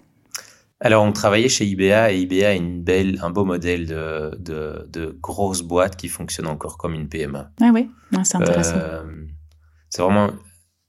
J'ai beaucoup aimé mes années chez IBA. J'ai beaucoup aimé les valeurs de l'entreprise, la manière avec laquelle ils essayent de, de piloter leur boîte. Donc, Mhm. alors, ça reste une très grosse boîte, donc il y a des côtés négatifs. Mhm. Mais bon, l'herbe n'est jamais plus verte chez le voisin Mhm. que, que que dans une startup. On a beaucoup de bonnes choses et il y a beaucoup de mauvaises choses aussi ou de choses qu'on doit encore améliorer. Bien euh, sûr. euh, mais, euh, mais donc, on était chez IBA. Moi, j'ai lu euh, le livre du fondateur de Patagonia, Ah oui. euh, euh, Let My People Go Surfing, ça. Mhm. euh, qui donne quand même un bon cadre. Mhm. Je m'intéressais à ce que Alan faisait, je trouvais ça sympa. Euh, J'avais été euh, euh, ouvert à l'entreprise libérée via la formatrice qui était venue euh, euh, dans, dans un de mes euh, précédents boulots. Et, euh, et en fait, j'ai mis un peu tout ça, et on a mis un peu tout ça ensemble, on a discuté, on est OK, euh, qu'est-ce qui, qu'est-ce qui fonctionne bien, qu'est-ce qui fonctionne moins bien, mais, Mhm. Mais euh, ouais, IBA nous a, on a un peu été pétri par IBA dans, Mhm. dans ce modèle de management un peu plus, euh, un peu plus flat, Mhm. euh, où, on, où on repose un peu plus sur l'intelligence collective. Ouais, c'est ça. Où l'entrepreneuriat est euh, également poussé ou en tout cas euh, mis en mis en avant, comme tu le disais, grâce aux premières années de la vie du projet. Mais donc du coup, ça faisait partie. C'était aussi une des, des choses que vous avez discuté dans cette storyline, je suppose, l'entreprise telle qu'on la voit, planifiée, projetée. Exact. Donc c'était réfléchi quoi. le dernier chapitre, c'est en gros à quoi va ressembler l'entreprise Mhm. de manière très pratique, le board, euh, Mhm. le- les, les pourcentages détenus par chacun, Mhm. etc. Mais puis, euh, de manière beaucoup plus euh, tournée autour des valeurs, des principes. Mhm. Aujourd'hui, on a décliné ces valeurs dans des vertus. Donc, comment est-ce que comment est-ce que tu comment est-ce que tu euh, tu mets ces valeurs chaque jour en action? On utilise ça comme cadre, comme comme framework pour faire nos nos engagements et pour faire nos évaluations annuelles. Et vous le mettez à disposition ce, ce document? C'est externe ou c'est très interne pour l'instant, c'est interne. Euh, Mais après, ça peut aussi être l'objet de quelque chose que tu peux rationaliser pour l'externe, parce que je trouve que c'est aussi une belle, euh, une belle vision et une belle preuve de, de solidité de l'entreprise. Bon, c'est Ouais, ouais, on est en train de construire euh, notre notre employer branding, Mhm. on appelle ça donc toute Mhm. la toute la page sur notre site qui explique un peu qui on est, ce qu'on fait, quelles sont nos valeurs, comment est-ce qu'on vit nos valeurs, Mhm. etc. Ça en fera partie. Donc c'est en Dans les grandes euh, lignes, ça quoi. fera partie, Ouais, mais c'est intéressant, je trouve que pour pour quelqu'un qui prospecte ou euh, pour un client, pour un fournisseur, un partenaire, etc. Connaître cette euh, cette vision là ou cette facette là de l'entreprise, c'est super intéressant. Ça servira clairement. Bon, du coup, alors on a beaucoup digressé à cause de moi. Euh, vous êtes, on était dans cette première partie de la vie du projet qui était déjà un projet, un side project et qui est devenu grâce à des fonds, je suppose, et à une incubation. Enfin, je sais pas si on peut appeler ça incubation chez Medtronic euh, récemment. Non, non, non, ça, Non, c'est- ça c'est Ça, vraiment c'est très ça, récemment. Ça, ça date ouais. il y a deux semaines. Ok, d'accord. ouais, euh, ça, c'est tout nouveau. à ce moment-là, on était entouré de conseillers euh, et on était en fait proche d'IBA. Ouais, c'est ça. Et vous avez construit le dossier au fur et à mesure et été voir des fonds. Il y a eu des challenges à ce niveau-là ou des, des choses que tu dois mentionner euh, pour euh, refléter la réalité du projet? Alors, on a été un peu innovant au niveau de la levée de fonds, c'est-à-dire qu'on a trouvé, euh, on a commencé par des business angels. Mhm. Euh, on a commencé par le fonds régional ici, InvestBOE, Mhm. qui a été extrêmement supportif, mais Mhm. c'est un fonds, euh, c'est un fonds suiveur, c'est-à-dire que eux matchent ce qu'on trouve comme investisseur privé. Euh, Match ou complète, c'est ça? Ouais, c'est ça. si tu trouves un, ils mettent un sur la table. Mhm. D'habitude, ils ont un peu différentes formes, mais mais euh, C'est un peu leur philosophie. c'est un peu la Mhm, philosophie, c'est mhm. qu'il faut il faut pas que ce soit que du public qui euh, supporte l'entrepreneuriat. Qui est plus ou moins normal. Ce qui est normal. Mhm. Ouais, tout à fait, c'est tout à fait normal. Euh, mais on est très content que le public soit là pour nous Mhm. aider, sinon on serait pas là. Mhm. Bah, ça double la mise en fait, Exact. du coup. Exact. Alors, dans euh, ben, la réflexion de levée de fonds, on, à un moment, et ça, ça partait plutôt d'une frustration de ma part, qui est de dire, OK, en gros, là, je suis en train de réinventer la roue. Mhm. Euh, je suis sûr qu'il y en a euh, des centaines avant moi qui ont fait la même chose, il y en a des dizaines devant moi qui vont faire la même chose. Moi, euh, et j'ai des potes qui s'étaient lancés dans l'entrepreneuriat plus ou moins. Pourquoi est-ce qu'on n'ouvrirait pas le capital à euh, nos connaissances? Mhm. Et du coup, on a mis sur pied un crowdfunding Mhm. privé, fermé. Donc, on a seulement invité des gens qu'on connaissait disant, ben voilà, est-ce que tu veux pas monter à bord avec nous? Euh, La contrainte, c'est comme on faisait toute la paperasserie, on a mis un montant minimum euh, pour suivre. Mhm. Mais, euh, mais on, on a monté euh, euh, un crowdfunding et on a 65 investisseurs. Donc ça, c'est Friends and Family, le, le très très très premier cercle en fait. Ouais, le premier cercle un peu étendu. On a été chercher des CEO, on a été mhm. chercher des gars qui travaillaient un peu dans le domaine. D'accord. On a été chercher de, de du smart money aussi, pas mhm. que des friends and family, mais aussi un peu de smart Comme tu disais, pour compléter cette intelligence, intelligence collective qui vous est euh, chère. Et ça, ça nous a permis de faire levier et d'aller chercher ce premier fonds d'investissement qui est InvestBW mhm. et d'aller chercher quelques plus gros business angels. Mhm. Parce qu'en fait, ça, ça représentait quasi la moitié du tour. Donc vous avez commencé par une marche et puis une autre, quoi. En gros, euh, c'est ça qui... Petit à petit à petit. Euh, en fait, c'est impossible de sauter la grande marche.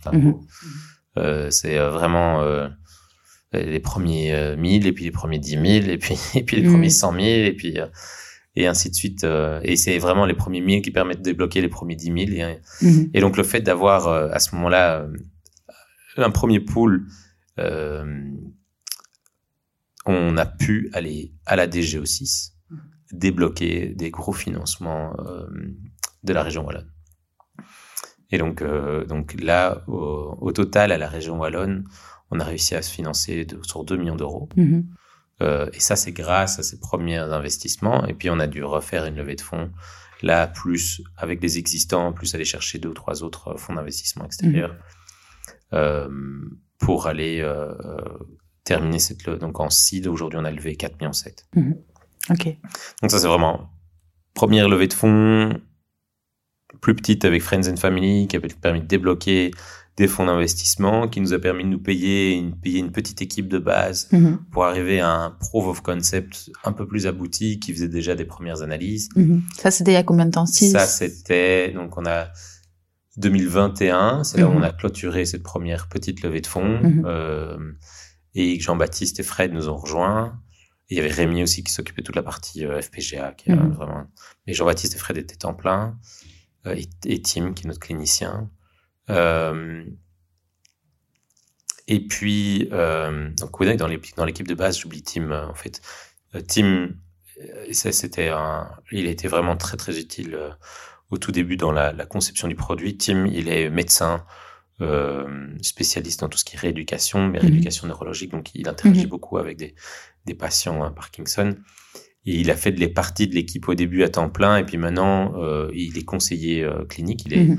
il est chef de clinique à Paris. Euh, et, euh, et du coup, euh, euh, il continue à être très proche de nous. Il est mhm. moins, il est moins, il est plus à 100% avec nous, mais mais euh, mais très proche du marché du coup, très, si on peut l'appeler comme ça. C'était c'était notre product manager, mhm. c'était la voix du marché du mhm. produit. Super important ça, je suppose. Quand tu crées un produit comme le vôtre, il faut euh, pouvoir le. Si je reviens après cette levée de fonds 2021, il y avait Tim qui était là pour définir vraiment ses besoins en disant bah voilà comment à quoi est-ce que ça va ressembler. Mhm. Jean-Baptiste qui essayait de comprendre bah, est-ce que ses besoins il y a vraiment un marché derrière. Mhm. quelle est l'attraction du côté marché? Frédéric bah elle qui mettait un peu les piquets en disant bah en gros euh, mhm. pour pouvoir mettre un produit sur le marché il faut suivre une série de règles. En gros tu peux pas faire n'importe quoi. Les règles sont assez contraignantes c'est assez lourd. Euh, et donc elle, elle vraiment elle, balisait la chemin en disant euh, en gros, euh, le CEO, il met le piquet tout au bout et elle, elle définit un peu euh, dans le chemin qu'on a tracé, euh, qu'est-ce qu'on peut faire et pas faire. Mmh, mmh. Super important, je suppose aussi. Ouais, indispensable. Sans ça, il n'y a pas de. En fait, sans régulatoire, il n'y a pas de medical device et donc il n'y a pas de patient. Mmh. et ça, on a travaillé en équipe 2021. Alors, il y a, on, a eu. Oui, on a eu rapidement une étudiante qui nous a rejoint et puis qui nous a rejoint aussi à temps plein. Et en mhm. fait, l'équipe a grandi de manière plus ou moins organique comme mhm. ça au cours du temps. Ça nous a permis du coup de faire un premier proof concept plus, un peu mhm. plus qui, quelque chose qui va ressembler à, à, à, la version finale qu'il y a aujourd'hui. Je te pourrais te montrer après les différents. Ici à côté, dans, on, a, on a une petite armoire avec les différentes étapes. Euh, et du coup, ça, ça nous a permis de refaire une levée de fonds de manière plus conséquente avec des VC, donc on a un VC américain, on a le Wing, et puis on a des business angels qui ont qui ont qui sont venus compléter le tour. Ça nous a permis de débloquer une deuxième tranche à la région wallonne. Mm-hmm. Euh, et du coup, aujourd'hui, d'arriver là où on est aujourd'hui plus ou moins, qui est un produit qui est quasi industriel. Donc, euh, on a on est en train de finaliser euh, les développements et on est en train de faire tous les tests nécessaires mhm. pour pouvoir le mettre euh, sur le marché. Euh, on vise de démarrer nos ventes en 2024. Alors il faut savoir, dans un dispositif médical, donc il y a les contraintes qui sont régulatoires. Il y a une Mhm. loi en Europe qui s'appelle la Medical Device Regulation, la MDR pour, Mhm. Pour les intimes. Euh, et euh, aux États-Unis, il y a la FDA qui définit une série de règles pour pouvoir mettre le dispositif sur le marché. Mhm. Et donc Frédéric, son rôle, au départ, ça a été de s'assurer qu'on ait en interne tous les processus nécessaires pour répondre à ces règles. Mhm.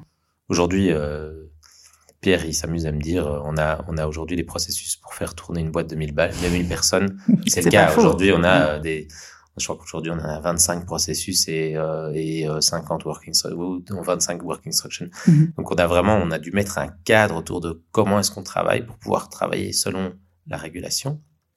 Ça, c'était le premier boulot de Fred. Et puis maintenant, le deuxième boulot, c'est d'essayer de comprendre quels sont les documents, quelle est la paperasserie, quel est Mhm. le dossier qu'on doit soumettre à l'Europe et aux États-Unis, en Europe et aux États-Unis pour pouvoir avoir accès au marché. Et donc aujourd'hui, on termine les phases de développement. Donc on est en train de construire ce dossier. On vise de, de terminer de construire ce dossier euh, dans les mois à venir et puis de soumettre en Europe et aux US. Et puis là, euh, malheureusement, c'est un moment où on attend Mhm. que les autorités revoient le dossier et nous disent c'est bon, go, vous pouvez y aller sur le marché. Ça prend combien de temps, ça? Ce, ce moment d'a- d'attente et de... Alors aux États-Unis, entre 6 et 9 mois. Hmm. En Europe, aujourd'hui, avec la nouvelle euh, régulation européenne, euh, notre point de contact nous dit ça va prendre entre 12 et 15 mois.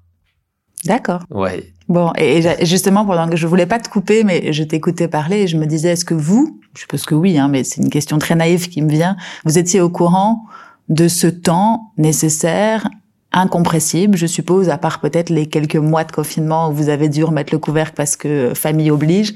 Vous étiez au courant avant de commencer que ça allait prendre autant de temps parce qu'aujourd'hui, trois ans après, le produit n'est pas encore entre les mains du Ouais. clinicien. Non, on n'était on pas au courant, on était naïf. C'est là où je parle, je reviens de naïveté, c'est-à-dire que en gros, euh, euh, on avait omis euh, ces 9 mois et ces 18 mois, on avait Mhm. omis la complexité de développer un produit, euh, il y avait plein de choses qu'on... Et, c'est là où je reviens avec la, la naïveté, il faut être vraiment naïf pour se lancer en tant qu'entrepreneur Mhm. en disant, ouais, ça va aller, je, ça, va, me- ça va me prendre, euh, allez, à la grosse louche 5-6 mois, mais... euh, Oui, c'est ça. Mais de toute façon, on n'a pas conscience avant de l'avoir fait une fois. Exact. Enfin, c'est dans tous les business. Mais là, après, c'est vrai que tu rajoutes des, des, des réglementations qui sont normales parce que tu touches à la santé du patient. Tu rajoutes plein de choses, la levée de fonds. Enfin, donc, en gros, ça prend beaucoup de temps. Mais en attendant, il faut être résilient. Et bon, encore une fois, hein, ça fait partie du chemin. Enfin, le produit n'est pas l'aboutissement. C'est le chemin qui le, qui le compose, qui, qui est le, le, le projet entrepreneurial. Mais c'est vrai qu'il faut une valeur. Enfin, il faut des, il faut de la, il faut de la, de la patience, il faut de la résilience pour. euh, et puis, euh, je suppose que vous rencontrez des, des échecs ou en tout cas des, des challenges tous les jours qui doivent être Ouais, ouais. euh, des. Oui, oui, tout à fait.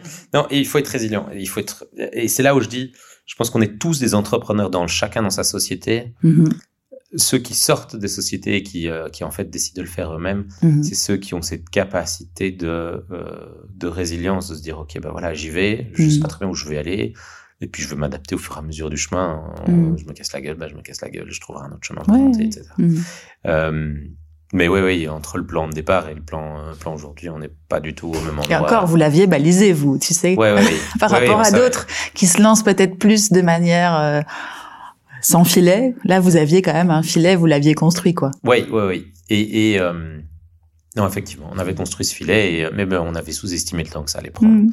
Et l'effort que ça allait prendre. Et d'autres euh, d'autres apprentissages sur ces trois ans que tu pourrais nous partager avant de passer peut-être au challenge que vous allez rencontrer maintenant parce que c'est intéressant aussi. On a fait le passé, je voudrais faire rapidement le futur aussi avant de te laisser euh, vaquer à tes Ouais, occupations. D'autres apprentissages, ben, euh, bien s'entourer, Ben, c'est ce qu'on a déjà dit, hein, mais s'entourer de conseillers, puis de s'entourer d'une bonne équipe, Mhm. être vraiment... euh, et donc aujourd'hui, pour ça, on a un processus de recrutement à neuf étapes, euh, où en gros, il y a euh, au moins cinq ou six personnes de l'équipe qui voient les gens euh, Mhm. avant, de, avant de donner un go pour le recrutement. Je suppose que ça doit être méga compliqué aussi de recruter dans ce secteur-là. Est-ce que c'est- Ouais. c'est c'est pénurique? Comment ça se passe? Vous vous, Alors vous les battez euh, développeurs, c'est pénurique, on se bat bien. Il y a un développeur là maintenant. On a décidé qu'on ouvrait le poste en août et il va nous rejoindre en juin. Ça donne un peu le temps que c'est le pire. Hein. D'accord. Il y a d'autres postes qui vont un peu plus vite, Août de l'année euh, dernière. Ouais, c'est ça. Un, ouais. un an, quoi. presque un an pour trouver la personne. Parce que vous êtes aussi, enfin, ouais, ouais, comme on tu a dis, screené, c'est euh, je sais pas, c'est moi, exigeant, quoi. Alors c'est moi qui recrute beaucoup. euh, c'est mon rôle, c'est de construire Mhm. une équipe qui est forte et qui, euh, qui est capable de, de livrer notre, euh, notre vision. Mhm. Euh, mais ouais, j'ai screené des centaines de gens euh, pour, ce poste-là. Et huit étapes ou neuf étapes, tu peux rapidement Ouais. les, les Oh, décrire. En gros, euh, screening de, C- de- screening de CV, euh, premier call avec moi, test à l'écrit, description du test, donc euh, un- une, dis- une discussion technique, une discussion qu'on appelle culture fit, donc Mhm. euh, en gros, est-ce qu'il a les mêmes valeurs que nous. Euh, Là, t'as pas encore rencontré en vrai jusque-là. Là, ça s'est passé tout en, enfin, en tout Tout cas, en tout se remote. passe en remote, ouais, Ouais, c'est beaucoup ça. en remote. Euh, on a une boîte qui vit en remote. hein. On a la moitié de l'équipe qui est en France, l'autre moitié en Belgique. Mhm. On demande aux gens de venir un jour par semaine au bureau, mais c'est Mhm. tout. euh, Le, temps. On a créé la boîte en Covid, donc en Mhm. fait, on a, Oui, c'est ça. Vous êtes déjà habitué. on a déjà, ouais, on est content de travailler. En fait, quand on doit travailler du travail de fond, on fait ça chez nous. Euh, donc, euh, culture fit. On demande des références. On, on a euh, une discussion avec un autre fondateur. Si dans les étapes précédentes, il n'y a pas eu de, fond- y a pas eu de Mhm. discussion euh, avec un des fondateurs. Une demi-journée au bureau et puis euh, l'offre. Oui, c'est pas mal.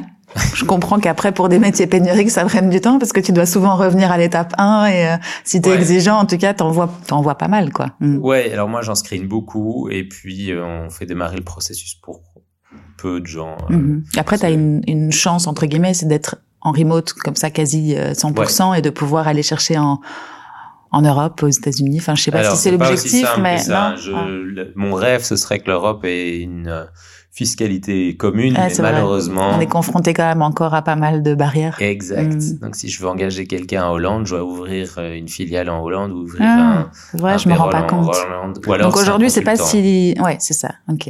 Ouais, sur le payroll, en tout cas, c'est compliqué. Ouais, c'est compliqué. Donc, on a aujourd'hui, on a ouvert une, une filiale aux États, en, en Europe, euh, en France, pardon, Mhm. pour pouvoir euh, ben, euh, supporter nos collaborateurs français. Aujourd'hui, Mhm. la moitié de l'équipe est en France, donc on commence à Mhm. avoir un bon Ouais, euh, donc encore d'autres petites euh, complexités Ouais, euh, ouais, administratives et qui vont rajouter à ta, à ta Mais- pile. Mais- Mais alors, euh, on s'est, on a aujourd'hui donc bien s'entourer. Ça, je parlais de l'équipe et bien s'entourer, ça parle, ça, ça, un conseil. Et alors, c'est toujours chiant parce qu'il coûte cher, mais aller chercher un bon avocat dès le départ, Mhm. trouver un dans lequel on a confiance. Il y a des avocats qui sont très bons, qui offrent des solutions flexibles ou assez innovantes, où il y a un fee annuel, mensuel, et puis il y a, il y a le delta qui est payé au niveau de la levée, au, au moment de la levée de fonds. Mhm. Mais il faut aller chercher un bon avocat pour mettre les bonnes bases euh, dans la boîte. Euh, Ça, c'est un pilier. c'est vrai, c'est vraiment Mhm. un pilier. C'est, Ouais. c'est, c'est con. C'est, Non, non, mais t'as raison. Plutôt que de, défa- enfin, de, de, de découdre après ce que t'as cousu mal, Ouais, là, au moins, le, le, le tricot, il est parfait, quoi. exact. Un bon pack d'actionnaires, euh, s'assurer que les statuts sont bien proprement faits, Mhm. etc. C'est des choses qui sont euh, qui sont vraiment importantes, qui vont permettre de faciliter derrière la vie. Mhm. Surtout en cas de problème. hein. Encore Ouais. une fois, hein. quand tout va bien, tout va bien, mais c'est vrai que. Exact. Et donc oui, l'avocat, la bonne équipe, Mhm. Et, et puis, euh, ce qui nous a vraiment aidé ces derniers temps, c'est d'aller, donc, en gros, Pierre, il s'occupe du produit. Son Mhm. rôle, c'est de sortir ce produit. Mhm. Jean-Baptiste, ben, du marché, Fred, de le régulatoire, et moi, je m'occupais de tout le reste. Mhm. Et au fur et à mesure, ben, je m'occupais des payes, je m'occupais euh, bah, de, de- de trouver un bureau, je m'occupais vraiment de tout ce qu'on peut imaginer. euh, Mhm. et au fur et à mesure, on a grossi l'équipe et on est venu donner un coup de main sur la partie HR. On a quelqu'un qui nous aide un, jour- un jour par semaine. On a une assistante maintenant qui nous aide euh, deux jours par semaine. On a un CFO qui nous aide un jour par semaine. Et ça, Mhm. ça vraiment amène de la valeur. Ça permet d'aller plus vite. Et de se concentrer sur quoi t'es bon sur- aussi, quoi. Sur ce qui amène de la valeur dans la boîte. euh, Mhm. euh, mais donc, ouais, bien s'entourer. Il n'y a pas de, y a pas de, n'y a pas de secret. non, non, c'est Mhm. vraiment ça. C'est bien s'entourer et se donner les moyens d'y arriver. C'est-à-dire, euh, faire ça en side project, ça marche pas. T'es- euh, si, en fait, si tu crois vraiment, tu dois y aller à fond. Bah, puis- c'est une bonne façon de démarrer, en tout cas. Ouais, Comme vous l'avez fait, quoi. Mais- ouais, c'est ça. au Mais moment au bout d'un moment, il faut se mettre euh, tout, tout dedans, corps de et âme, faire, comme on dit. euh. Mm. D'accord. Et euh, t'as douté dans tout ça? Tu doutes euh, Non? Pour toi, c'est Non, je m'amuse bien. Tant que je m'amuse bien, je bouge pas trop. Là, c'est dur. C'est pas, c'est pas tous les jours facile. Ça requiert un investissement euh, en temps et en et Mhm. moral assez conséquent, mais, euh, mais- Avec sa vie euh, privée, enfin, je rentrerai pas dans ta vie privée, mais je sais que tu es papa, tu le, tu le disais dans le podcast euh, Yaka. Ouais. T'arrives à concilier pro perso, pro perso, oui, c'est ça, Ouais, de ouais, ouais. manière euh, Euh, efficace? Alors j'ai la chance, je suis un papa spoiled dad. J'ai trois petites filles. euh, et euh, est-ce que j'arrive à concilier? Alors c'est pas facile tous les jours. Mhm. Euh, dès le départ, avec Pierre, on a défini que le week-end serait sacré, donc du vendredi euh, 4 heures au. Moi, je recommence euh, le dimanche vers 6-7 heures du soir. Mhm. Là, euh, normalement, c'est euh, silence euh, mort, il n'y a rien qui se passe. Euh, euh, donc ça, c'est un temps qui est protégé pour tout le monde. Bon, il y a des week-ends où quand même, hein, il faut euh, envoyer deux mails, écouter Mhm. un truc, etc. Donc, donc c'est euh, ça, ça, ça prend du temps sur la vie de famille. Mhm. Euh, J'essaie de la protéger au mieux. Alors le fait que on soit en remote, bah, ça facilite aussi. Hein, pas de voyage, pas de, pas de, Mhm. Pas de perte pas de temps sur les routes. Ouais. euh. Ça me permet, quand les enfants rentrent de l'école, de passer du temps avec eux à 5 heures, de 5, 6, 7. euh. Mhm. En fait, ma journée est souvent coupée en deux, où je dépose les enfants à 9 heures, je, je les, re- soit je les retrouve à la maison vers 5, 6 heures, soit je suis déjà à la maison à ce Mhm. moment-là. Je passe du temps avec eux, avec ma femme, et puis je reprends vers, euh, vers 8, 9 heures du soir, jusque, Mhm. euh, bah, jus- jusque minuit, un Mhm. peu avant, un peu après, ça dépend un peu. Euh, Il y a une conciliation qui se fait bien quand même. C'est vrai que avec grâce ou euh, à cause de ce Covid, on a réussi quand même, je trouve, à, à, à épargner du temps là où on le pouvait, pas tout le temps, mais certains jours, et effectivement à le redistribuer là où c'est important. Et, et c'est bon pour l'entrepreneur, je pense aussi, d'avoir cette euh, balance, Ouais. cet équilibre pro-perso qui, à l'époque, ou il y a quelques années, ou dans le modèle de nos parents, ou de d'autres personnes, en tout cas, n'étaient pas forcément euh, super euh, adéquats, et puis qu'on risquait de regretter à, à 60 balais en disant ah, je suis passé à côté de beaucoup de choses. Aujourd'hui, j'ai l'impression qu'on on y fait attention. Les nouvelles générations, en tout cas, font Ouais, ouais. attention, et nous, on le fait aussi avec eux, quoi.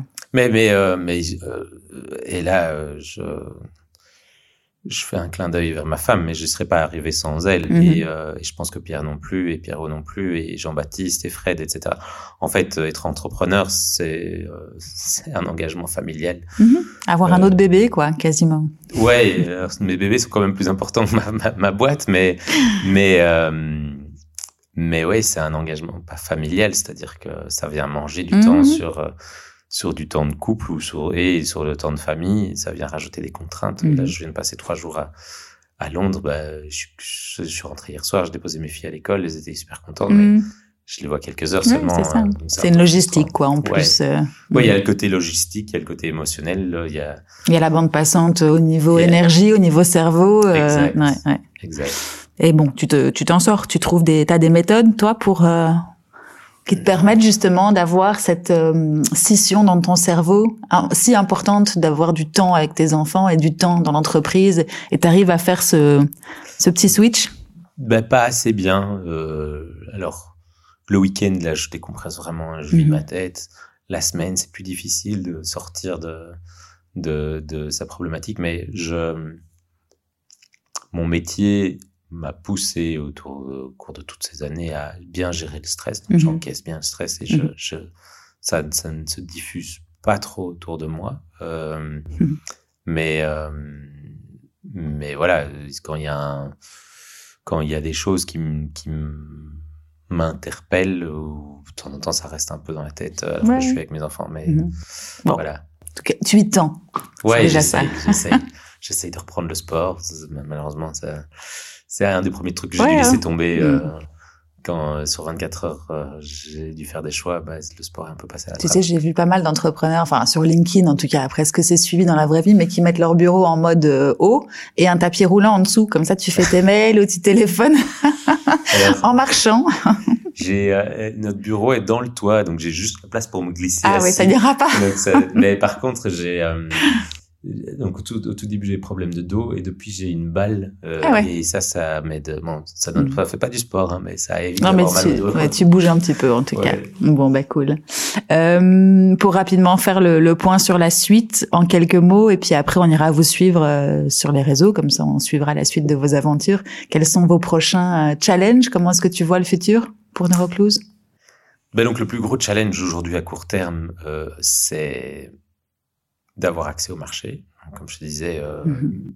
de- d'avoir l'autorisation de mise sur le marché côté européen, côté américain. Mhm. Je te fais juste un petit point par rapport à la concurrence.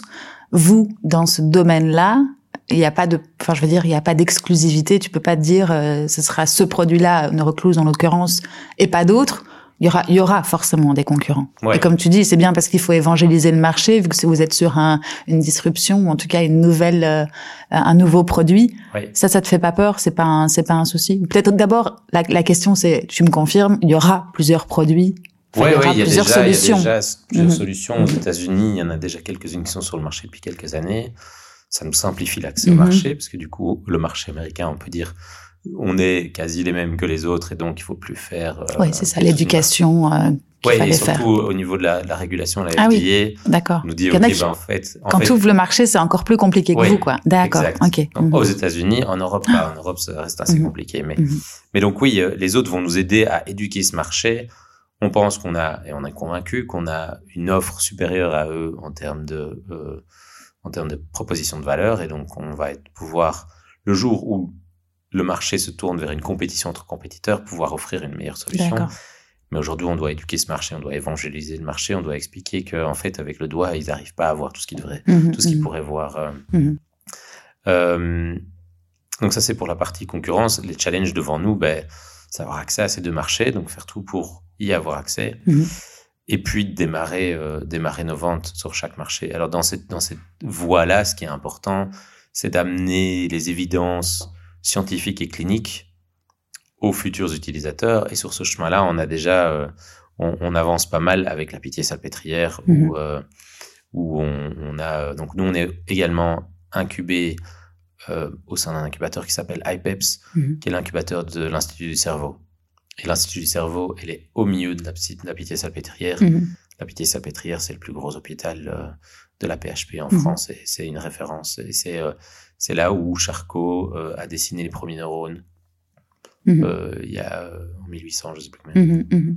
Ouais, donc, Donc, vous êtes bien installé On est quand bien même. installé Ouais, c'est dans ça. le centre de, dans un des centres de référence en euros.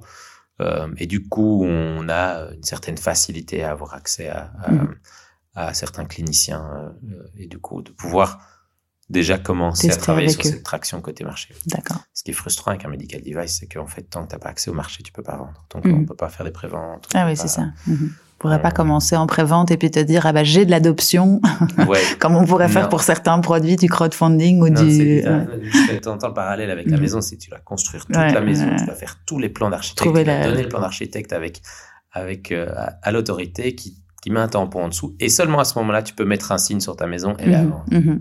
Ouais, ouais, c'est frustrant effectivement. Ouais. Mhm. Donc, euh, donc voilà, c'est du coup, euh, bon, ça fait partie du jeu. hein. Ouais, et là vous y êtes presque aussi. Enfin, hein, quand on Ouais. voit le chemin parcouru, on peut se dire allez, on y est presque, tenons bon. Et, euh, et après, effectivement, ça va être tester le produit. Je suppose qu'il y aura d'autres mi- d'autres milliards de challenges derrière, mais Ouais, tester le produit, euh, l'affiner, les retours marché, etc. Exact. Et alors l'autre challenge, et ça c'est un challenge un peu plus long terme, c'est de c'est de s'assurer de l'adoption du produit. Donc Mhm. c'est c'est toute la diffusion du produit, d'arriver à convaincre Mhm. le neurologue et puis dans un deuxième temps, un plus long terme, le généraliste, qu'il y a une utilité à ut- à avoir des l'oculomotricité dans la pratique euh, Mhm. du clinicien. Ouais. D'accord. Bon.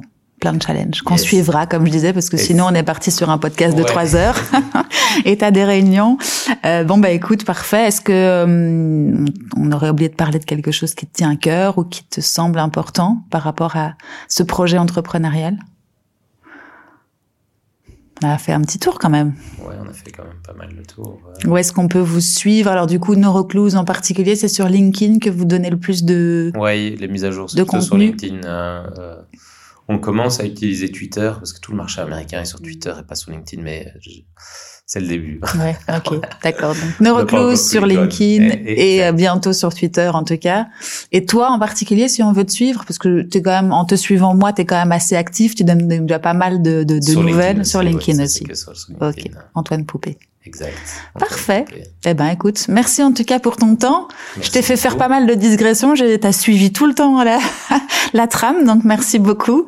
Et puis bah longue vie à Neurocluse alors. Merci, merci beaucoup pour ton temps. Avec et puis à plaisir. bientôt. À bientôt, salut Salut. Antoine. Et voilà, vous êtes arrivé au bout de cet épisode. S'il vous a plu, et pour m'aider, n'hésitez pas à le partager avec au moins deux personnes. Merci et à bientôt